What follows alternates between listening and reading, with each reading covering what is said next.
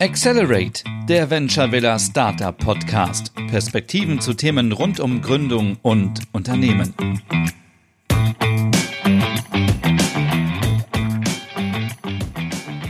Hallo und herzlich willkommen zu Folge 5 vom Podcast Accelerate. Wir beschäftigen uns heute mit dem Thema Framing und ich bin ehrlich gesagt ein bisschen aufgeregt und nervös, weil wir jetzt ein Themenfeld betreten, das für uns noch relatives Neuland ist, beziehungsweise viel zu kurz eigentlich in unserem Arbeitsalltag kommt und ich es aber schon in der Vergangenheit versucht habe, punktuell umzusetzen, davon auch nachher noch berichten werde. Und uns jetzt im Vorfeld wichtig war, bei dieser Folge zu erwähnen, dass wir uns bewusst sind, dass wir da noch einiges zu lernen haben und uns vielleicht auch noch ein wenig der wissenschaftliche Hintergrund fehlt, weshalb wir froh wären um jede Art von Studien und Literatur hinweisen. Und es durchaus auch sein kann, dass wir zu dieser Folge nochmal ein Update aufnehmen werden, wo wir, wo wir vielleicht auch unsere Aussagen nochmal kritisch hinterfragen, ob das denn jetzt wirklich Framing war, was wir da besprochen haben, oder wie das aussieht. Und mich würde jetzt erstmal interessieren, Maike, als ich gesagt habe, ich möchte das Thema Framing besprechen, was ist dir als erstes durch den Kopf gegangen? Mir ist da durch den Kopf gegangen, oh, da müsste ich doch einiges zu wissen, weil ich da im Studium eigentlich mega viel drüber gelesen habe und es immer wieder irgendwie eine Rolle spielt. Natürlich, Framing ist Kommunikation. Ich habe Kommunikationswissenschaften und Kommunikationsmanagement studiert. Da sollte man was über Framing wissen. Mir kam dann relativ schnell auch Storytelling in den Kopf, aber das geht alles irgendwie schon viel zu sehr in die Tiefe und ist eher irgendwie auch eine Umsetzungsmöglichkeit von Framing und ich finde es halt super schwierig, nicht unbedingt wissenschaftlich, sondern praxisorientiert zu erklären, was Framing ist. Denn es ist irgendwie die eine Sache, wissenschaftlich darüber zu lesen und die andere Sache, sich Gedanken zu machen, wie Framing im Alltag für eine Rolle spielt und vor allen Dingen auch im Berufsalltag. Wir kennen ja alle den berühmten Satz von Watzlawick, man kann nicht nicht kommunizieren. Und daran angelehnt kann man eben auch sagen, man kann nicht nicht framen. Also eigentlich geben wir aller Kommunikation im privaten, aber vor allen Dingen auch im beruflichen einen Frame. Aber ja, was bedeutet das dann konkret für die Umsetzung? Und Frame bedeutet übersetzt ja jetzt einfach nur sinnbildlich Rahmen. Also wir bringen etwas in einen bestimmten Rahmen, Rahmenbedingungen und dass es Rahmenbedingungen im beruflichen Alltag gibt, darüber sind wir uns alle einig, mhm. glaube ich, das müssen wir gar nicht erst diskutieren. Und die Frage ist aber ja, wie werden diese ausgestaltet und wo kommt dann da jetzt eigentlich Framing ins Spiel? Und trotz unserer Vorbehalte und unserer äh, jetzt dokumentierten, gefühlten Unwissenheit zu diesem Thema, ist es uns doch ein Anliegen, das mit aufzunehmen, weil wir davon überzeugt sind, dass es da eigentlich sehr viel positives Potenzial gibt, was wir uns noch viel genauer anschauen müssen und was auch in Zukunft noch viel relevanter wird, wenn wir uns über die Art von Arbeit unterhalten, wie wir sie gestalten und wie sie uns gut tut auch. Und dass da eben Rahmenbedingungen und Framing essentielle Themen sind. Deshalb darf das hier nicht fehlen und wir geben jetzt unser Bestes, um uns dem Thema anzunähern. Wir hatten schon Kommunizieren und Framing von Watzlawick miteinander kurz angerissen. Und das, was jetzt für uns erstmal das erste Verständnis von Framing ist, wir haben eine Botschaft beziehungsweise wir haben einen Inhalt mhm. und durch unterschiedliche Formulierungen auf der Sprachebene erhält dieser Inhalt eine Botschaft. Hast du dafür ein Beispiel, Maike? Ähm, ja, ich glaube, das offensichtlichste Beispiel, was jeder kennt, es ist ein Spruch, der schon ein bisschen abgenutzt ist, aber es ist diese Formulierung, ist das Glas halb leer oder halb voll? Denn das impliziert eben schon einen positiven oder eine positive oder negative Botschaft. Wenn ich sage, das Glas ist halb leer, dann kann man schon davon ausgehen, dass ich das Ganze eher negativ betrachte. Und wenn man darüber kommuniziert, dann auch schon mit einer negativen Haltung quasi in so ein Gespräch geht. Wenn man aber sagt, das Glas ist halb voll, dann ist es eher irgendwie, geht es um Potenziale und dass es ja auch alles ziemlich gut ist. Und das gibt dem Ganzen eben schon mal einen Rahmen, obwohl es ja eigentlich komplett die gleiche Bedeutung hat, aber die Konnotation eine andere wird, ähm, je nachdem, wie man das formuliert. Also so dieser Unterschied zwischen Denotation und Konnotation ist, glaube ich, bei Framing einfach ein sehr zentraler Punkt. Und deswegen ist das Ganze aber auch so ja so schwierig und kompliziert, weil natürlich Worte eine sehr indirekte Konnotation haben, über die man im Alltag vielleicht gar nicht so genau immer nachdenkt. Also ganz oft gibt man, glaube ich, auch unbewusst einen Frame.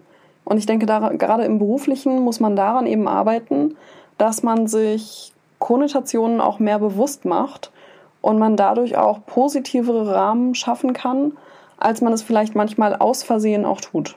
Mhm.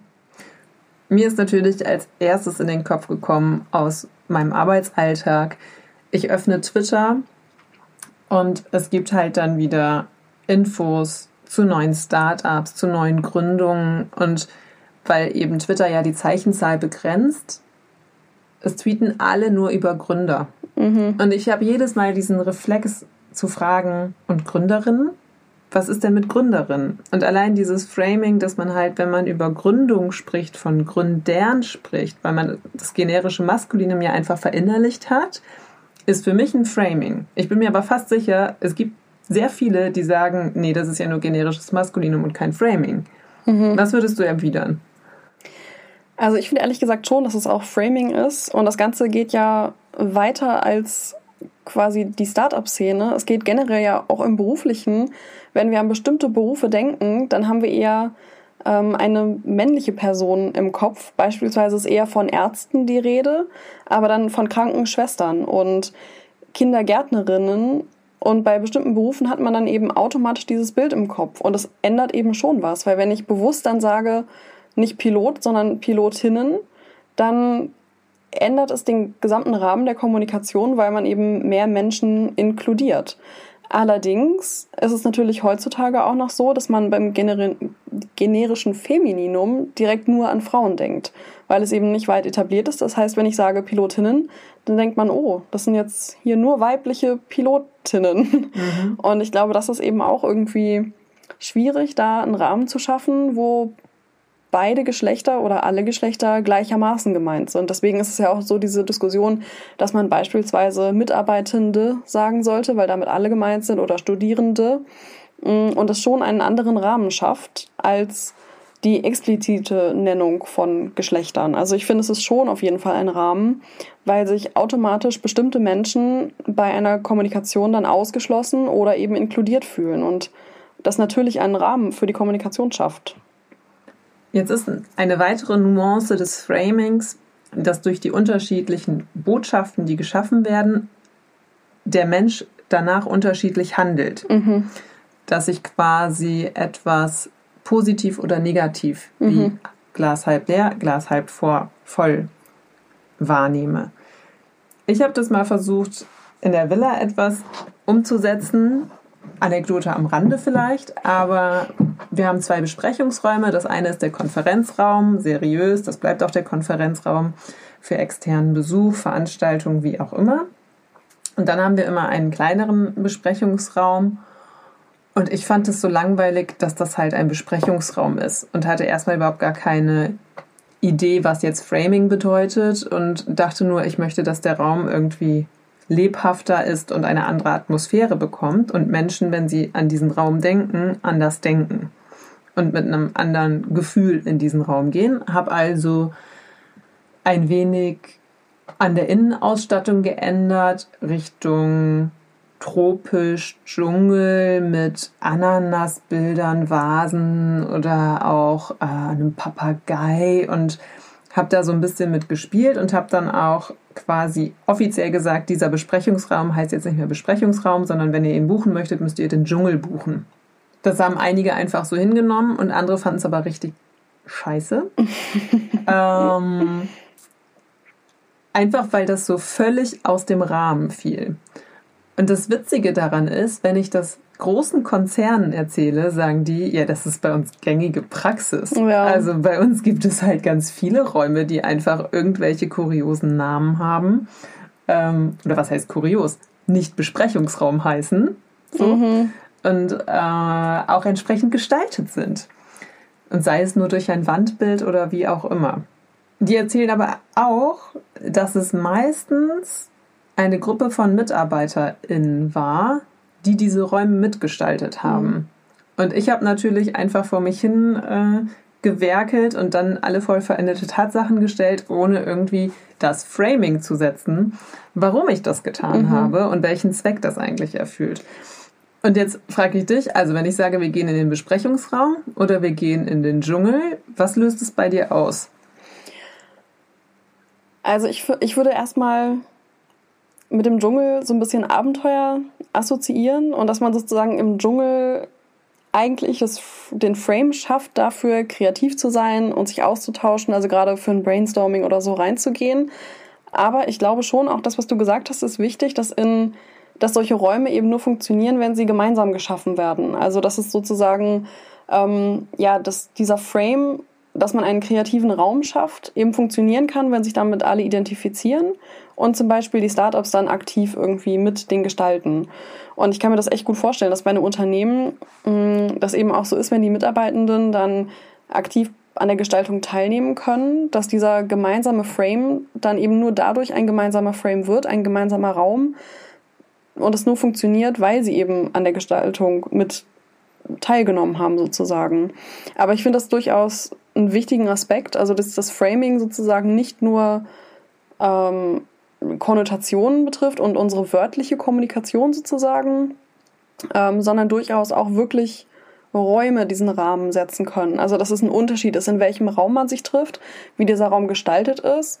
Es gibt ja durchaus einige innovative Unternehmen. Ich möchte jetzt keine Namen nennen, ähm, aber ich glaube, einige werden an das gleiche Unternehmen denken, an das ich de gerade denke, die besonders durch einen kreativ gestalteten Campus auffallen und dafür eben auch so ein bisschen berühmt werden, dass sie ähm, das Ganze anders machen und dass dadurch eben auch die Arbeit dort anders ist, weil man den Arbeitsraum so gestaltet, dass man beispielsweise eher sich dazu inspiriert fühlt, freier sich dort zu bewegen, freier zu denken und dass sowas eben durchaus auch Arbeitsprozesse beeinflussen kann. Und es ist ja zum Beispiel auch ein großer, großer Unterschied, ob ich jetzt mm, in den Raum der Geschäftsführung zitiert werde und dann direkt so das Gefühl habe, oh, ich habe jetzt ja wie in der Schule irgendwie was verbrochen und muss jetzt zum Rektor. Also ich werde irgendwie dahin zitiert und ähm, es wird direkt so mit der Hierarchie gespielt, dass man jetzt eben in den Raum der Geschäftsführung geht, gehen muss, was ja immer schon auch so eine gewisse Barriere mit sich bringt ähm, oder impliziert. Oder ob man eben sagt, die Geschäftsführung kommt in die Abteilung und man spricht irgendwie offen über aktuelle Themen ähm, oder trifft sich eben in einem ganz neutralen Raum, der weder in der Abteilung ist noch bei der Geschäftsführung, sondern an einem neutralen Ort, wo eben alle Parteien den, die gleiche Voraussetzung haben in diesem Frame. Also das ist schon, auch das örtliche spielt beim Framing durchaus eine wichtige Rolle, wenn wir an den Unternehmenskontext denken. Was dann bei uns wiederum sehr spannend wäre, weil wir einfach alle in einem Raum sitzen. Ja. ja wir stimmt. gehen einfach raus. ja, oder man muss diesen einen Raum dann eben so gestalten, dass er irgendwie einfach Freiheit quasi impliziert und sich da alle gleich wohlfühlen. Was ja. natürlich aber schwer ist, weil jeder, Fall. Und, jeder und jede natürlich auch andere Bedürfnisse hat, was so die Arbeit im Büro betrifft. Also ich glaube, über Örtlichkeiten im Büro könnte man ewig sprechen, weil da jeder irgendwie andere Meinungen hat. Ich finde immer noch ein gutes bildliches, was man sich jeder vorstellen kann, Beispiel äh, Gestaltung von Straßen. Also wenn ich an eine Spielstraße denke, mhm. habe ich meistens so Pflastersteine, irgendwelche Ausbuchtungen, wo Bäume vielleicht stehen, damit man automatisch mhm. langsamer fährt. Es gibt aber auch 30er-Zonen, die so gestaltet sind. Und wo ich immer als Autofahrerin, vielleicht geht das auch nur mir so, aber ich glaube fast nicht, schon das Gefühl habe, ach, bin ich jetzt doch in der Spielstraße? Ja. Einfach weil sie gestaltet ist wie eine Spielstraße. Ja. Und da wird nochmal, glaube ich, sehr deutlich, dass es extrem Einfluss auf mein Verhalten hat, mhm. weil ich automatisch langsamer fahre. Klar, sind ja auch Hindernisse im Weg, aber nur dadurch, dass eben das Framing gesetzt wurde räumlich, es könnte eine Spielstraße sein, ändert sich mein Verhalten. Mhm. Das macht es vielleicht nochmal klarer, was damit gemeint ist, dass Framing auch Verhalten ändert. Ja, alleine durch Vorstellungskraft. Total. Ja. Wir hatten da ja in der ersten Folge schon mal drüber gesprochen, als wir gesagt haben, man ja. sollte Krise nicht immer Krise nennen, sondern Krise ist eben auch eine Chance und man sollte mehr über Herausforderungen oder Veränderungsprozesse sprechen. Ähm, das war natürlich auch jetzt gerade im Bezug auf die Corona in Anführungszeichen Krise oder wir nennen sie eben Corona-Pandemie, weil es eben nicht immer so diesen negativen Beigeschmack haben sollte. Mm, in dem Kontext haben wir das besprochen, aber es gibt ja auch Also ich hatte auch schon viele Kollegen und Kolleginnen, die dann immer gesagt haben, ja, es gibt keine Probleme, es gibt nur Herausforderungen. Der Klassiker. Ja, was natürlich auch mit Framing zu tun hat, weil man möchte das Ganze positiv framen. Man möchte sagen, okay, es ist halt eine Herausforderung und wir können das schaffen und es gibt halt Lösungen für alles. Aber ich finde zum Beispiel, dass das in dem, also dass es irgendwie manchmal auch so ein bisschen übertrieben ist, weil wenn man dann so sagt, so, okay, wir dürfen jetzt nicht mal mehr das Wort Problem aussprechen, weil es dann alles so negativ belastet ist. Ich finde das Wort Problem zum Beispiel gar nicht so negativ belastet, weil es heißt ja nicht, dass es ein unlösbares Problem ist. Und alles dann einfach nur noch Herausforderung zu nennen, ist auch zum Teil dann so ein bisschen, ja, macht es einem vielleicht das ein bisschen zu leicht irgendwie. Und bringt dann auch die Menschen, die gerade dieses Problem erleben, so ein bisschen in Verlegenheit, beziehungsweise negiert das so ein bisschen. Also von mir, ja, du hast ja gar kein Problem, das ist einfach nur eine Herausforderung. Das ist so ein bisschen, ja. Ich weiß genau, was du meinst, weil, und ich glaube, das ist auch der springende Punkt, wo Framing an seine Grenzen stößt. Ja. Also zum einen hat es so einen Abnutzungseffekt. Mhm. Es ist halt so ein geflügelter Spruch, es gibt keine Probleme, es gibt nur Herausforderungen. Steht ja. in irgendeinem Management-Handbuch und ja. das macht es direkt alles irgendwie besser. Und Mm, mein Gefühl ist, wenn der Mitarbeiter, die Mitarbeiterin sich ernst genommen fühlt ja. Und weiß, sie kann mit Problemen immer zum Vorgesetzten, zur Vorgesetzten kommen und das wird auch als relevant und wichtig eingestuft. Mhm. Ist es aus meiner Sicht, glaube ich, egal, ob man es jetzt Problem oder Herausforderung nennt. Ja, total. Das Problem ist, glaube ich, dann, wenn durch das Framing dieses Negieren stattfindet oder zumindest der Gegenüber das Gefühl hat, das soll die Schärfe aus der Situation nehmen, ist aber nicht ernst gemeint. Ja, genau. Oder hat so einen Make-up-Charakter. Mhm. Also ich überdecke den Pickel, ja. dadurch ist der Pickel nicht mehr sichtbar, aber er schwelt halt im Untergrund und wird einfach ja. nur größer. So. Ja. Wer kennt's nicht, ja? Und das ist eben das Problem, wenn, wenn Framing so auf die Spitze getrieben wird und einfach als Allheilmittel oder allgemeingültige Formel sowas in den Raum geworfen wird, wie es gibt keine Probleme, es gibt eine mhm. Herausforderung. Oh, da fällt mir dieser schlimme Satz ein ähm, von Christian Lindner, ähm, den er in seinem alten Video aus den Schulzeiten, äh, als er ja auch dann sein Startup gegründet hat und so, äh, geäußert hat. Was war es? Es gibt keine Probleme, es gibt nur dornige Chancen. Ich glaube, das war der Spruch.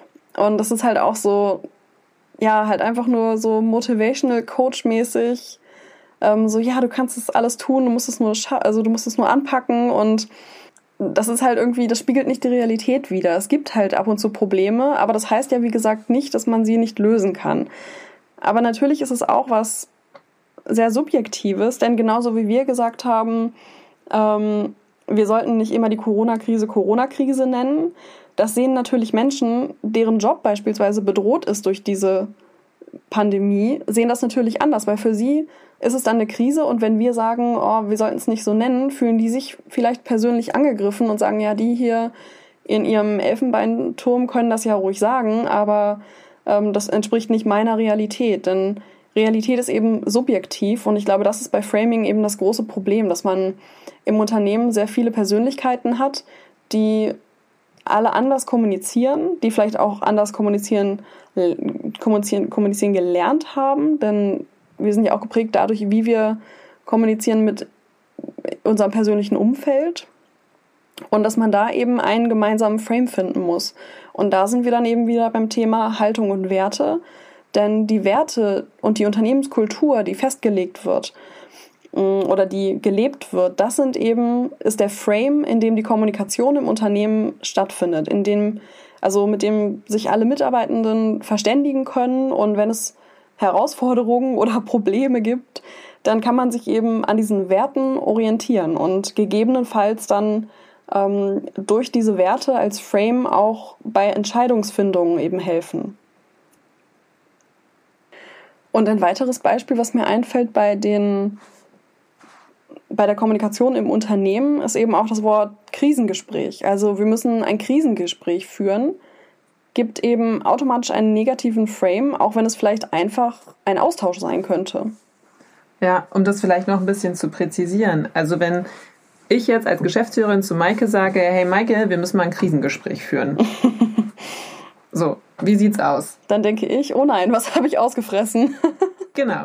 Ich denke mir aber so, Maike ist meine echt beste für Kommunikation. Und äh, wir müssen da jetzt vielleicht was kommunizieren, was echt nicht so geil ist. Aber sie hat auf jeden Fall die Lösung. Also aus meiner Sicht ist da eine Krise, die wir bewältigen müssen. Und Maike hilft mir dabei. Und ich nenne dieses Gespräch Krisengespräch. Und Maike denkt, sie ist persönlich, hat sie irgendwas getan, weshalb wir jetzt über sie sprechen mhm. müssen. Mhm. Also für mich hat dieses, immer wenn etwas negativ benannt wird oder wenn etwas, also so dieses Krise oder äh, wir müssen ein, also schon fast auch Feedback-Gespräche haben bei mir schon eher ja, so ein negatives ja, ja. Framing. Feedback-Gespräch ist auch schon so. Also obwohl es ja eigentlich was ja. Positives ist, wenn es gut gemacht ist. Aber das liegt ja auch schon wieder daran, dass Feedback-Gespräch so einen negativen Frame bekommen hat, weil es oft als Synonym, Synonym für anderes quasi verwendet wird. Weil häufig bei Feedback-Gespräch dann irgendwie negatives Feedback gedacht ist oder man daran denkt, obwohl ja eigentlich Feedback neutral ist und es ja sowohl positiv als auch negativ sein könnte. Und daran finde ich jetzt wieder spannend, was du gesagt hast, dass Dingen ein bestimmtes Framing mit der Zeit zugewiesen wird. Mhm, ja. Also es ist tatsächlich etwas, was vielleicht auch einfach eine Gesellschaft tut. Mhm. Also was man sonst im, im menschlichen Verhalten mit Sozialisation vielleicht beschreiben würde, könnte man im Sprachgebrauch mit Framing beschreiben. Ich finde ja auch immer spannend, wenn man sich mit Sprache, Framing und Räumen auseinandersetzt, dass man einfach Dinge tauscht. Also nehmen wir zum Beispiel, was mir häufiger begegnet, die Unterstellung, ich wäre bossy. Ich frage mich mhm. immer, welchem meiner männlichen Kollegen würde man sagen, er ist bossy? Also man sagt es mir ja nicht direkt, man sagt es hinter meinem Rücken, ist ja auch okay mhm. so. Aber da finde ich, fängt das Framing ja schon an. Also wen bezeichnet man als Bossy? Mhm. So. Ja, beim Mann wäre es wahrscheinlich eher, er hat Führungspotenzial oder ja, ein anderes Adjektiv, was eben positiv konnotiert ist. Ähm, genauso wie Frauen, die selbstbewusst sind, häufig nachgesagt wird, dass sie arrogant sind. Aber Männern, die selbstbewusst sind, dass sie ja halt einfach selbstbewusst sind und irgendwie kompetent wirken und ähm, dass quasi die gleichen Charaktereigenschaften einen anderen Frame bekommen, dadurch, wie sie eben gesellschaftlicher aufgefasst werden und wer eben mit diesen Eigenschaften. Eigenschaften in Verbindung gebracht wird. Ich verwende das immer sehr gerne, dieses Wechseln von Geschlecht vor allem, um auch mich selber zu hinterfragen, ob es vielleicht an meinem Framing liegt oder ob ich Dinge ganz bestimmt frame, ohne mir dessen bewusst zu sein und da auch meine blinden Flecken aufzudecken. Und da hilft es immer, sich vor Augen zu führen, würde ich das genauso formulieren, würde ich es über einen anderen Menschen, der nicht meiner privilegierten Herkunft, weibliches Geschlecht, Cis-Frau, entspricht. Und dadurch kann man schon ganz viel aufdecken von dem, wie sich so Framing eigentlich in den Wortschatz einschleicht. Mhm. Ja. Ja, und manchmal muss man sich halt auch selber ertappen, wie man unbewusst Framing betreibt. Denn oft ist Framing ja eben nicht bewusst. Das ist ja auch das Problem, dass man natürlich Framing als Tool verwenden kann in der Kommunikation, im Unternehmen, aber man es leider eben auch unbewusst tut und das dann eben auch eine große Gefahr von Framing sein kann, ähm, wie wir dann eben irgendwann selber Framing betreiben, ohne das aber eigentlich zu wollen. Und ich glaube, das ist dann auf jeden Fall eine sehr gute Technik, was du gerade gesagt hast, dass man ähm, ja, sich überlegt, okay, würde ich das in einer anderen Situation genauso sagen? Würde ich das über einen anderen Menschen genauso sagen? Und ich glaube, meistens merkt man aber, wenn man da so reinrutscht quasi, zumindest wenn man reflektiert, über solche Dinge nachdenkt. Jetzt hast du ja schon gesagt, es gibt ja dieses unbewusste Framing. Mhm. In der Startup-Szene gibt es aber ja ein Framing, was eigentlich jedem Startup ans Herz gelegt wird, um emotional die eigene Geschichte und das eigene Produkt verkäuflich zu machen, so würde ich es mal sagen. Und das ist ja Storytelling. Kannst du einmal ganz kurz sagen, was Storytelling ist?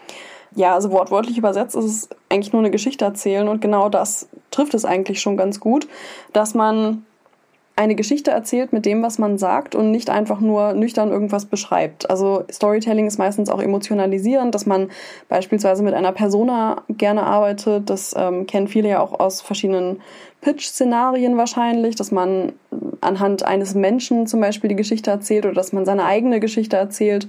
Mm, also dass eigentlich hinter dem Gesagten eine Geschichte steht und man nicht nur irgendwie nüchtern erzählt, was man da jetzt gerade machen möchte. Als Beispiel, wir sind ja mit dem Schwerpunkt Software bei der Venture Villa unterwegs. Wenn man die Geschichte erzählt, unsere App ermöglicht es euch, ein besseres Leben zu führen, weil wir euch diese und diese Vorteile bringen. Oder man sagt, wir brauchen von euch alle Daten, die ihr uns geben könnt. Und dann verkaufen wir die noch und damit machen wir unseren Gewinn. Ist halt die Frage, was kommt besser an und bei wem? Ja. ja. aber das ist halt grob im Storytelling das Framing, was man setzen kann. Ich fand eben noch ganz äh, spannend, das kam mir jetzt gerade noch einmal, ich springe ein bisschen. Neben dem, man überlegt sich, wie würde ich über andere Menschen das Gleiche sagen, kann man sich auch überlegen, wie würde ich das formulieren, wenn ich jetzt gerade am Strand im Urlaub sitze. Weil ich mhm. finde, ganz oft hat Framing auch was damit zu tun, in welcher Stimmung bin ich gerade. Bin mhm. ich abgehetzt? Bin ich gestresst? Nehme ich mir gerade Zeit für etwas? Mache ich etwas mit Widerwillen? Mhm. Oder also wie ist meine eigene Verfassung und wie beeinflusst das mich in dem, wie ich die Rahmen setze für andere? Total.